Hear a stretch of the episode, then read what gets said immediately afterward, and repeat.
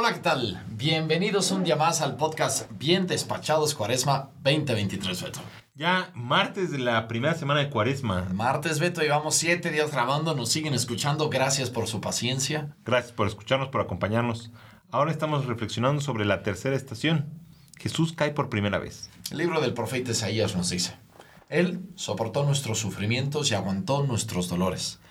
Nosotros lo estimamos leproso, herido de Dios y humillado, traspasado por nuestras rebeliones, triturado por nuestros crímenes. Nuestro castigo saludable vino sobre él, sus cicatrices nos curaron.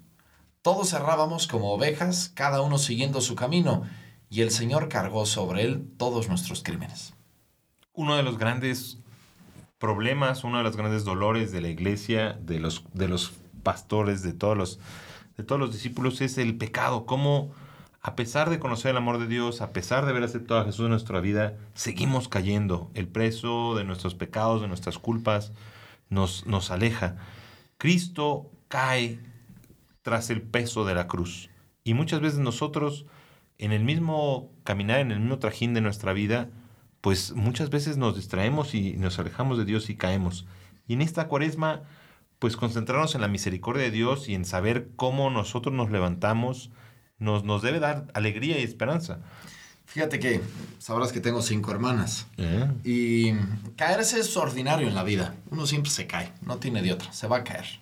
Pero el tema no está en caerse, sino en saber cómo caerte y por qué caerte. Y creo que dentro de la familia es algo que se enseña.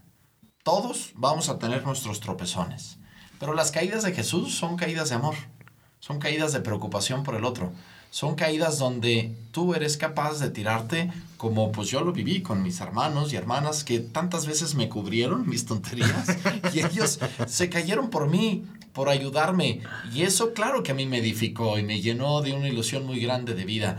Pues hoy creo que también en nuestras familias tenemos esa oportunidad de reflexionar cada una de nuestras caídas, qué sentido soy capaz de darles y que no seamos solo los soberbios que pues terminamos por tirarnos solitos, sino si nos vamos a caer que sea por generosidad, por entrega, por preocupación por el otro. Como decía el Papa, prefiero esa iglesia accidentada por salir que enferma por quedarse cerca.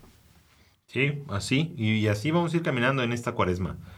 En este día queremos también eh, enviarles un saludo y nuestra oración a todos los que trabajan en la CEDUBI es la Secretaría de Desarrollo Urbano y Vivienda. Está aquí cerquitita. Cerquitita y suelen venir varios terminando de trabajo. Muchos se pasan aquí a la hora santa, a misa. No, muy buena onda, todos muy buena Nos han, nos han invitado a acompañarlos varias veces y siempre han sido muy amables, especialmente eh, todos los que trabajan en el sótano, en el primer piso del edificio. Eh, los hemos ido a bendecir y pues les queremos enviar nuestro cariño y nuestro nuestro, nuestra oración. Y también no dejar de invitarlos a nuestros retiros de cuaresma. Este fin de semana es el de hombres, el 5, 4, 5 y 6. Por favor, comuníquense a la oficina para todos los, los que quieran estar interesados. Y el tercer fin de semana de marzo es el de mujeres. Así es, pues prepárense, es una gloriosa oportunidad de encontrarse con Jesús. Dios me los guarde, gracias por escucharnos. Continuemos el camino siguiendo a Jesús para profundizar y acoger su misterio de salvación. Que Dios Padre, Hijo y Espíritu Santo los acompañen este día. Bendiciones.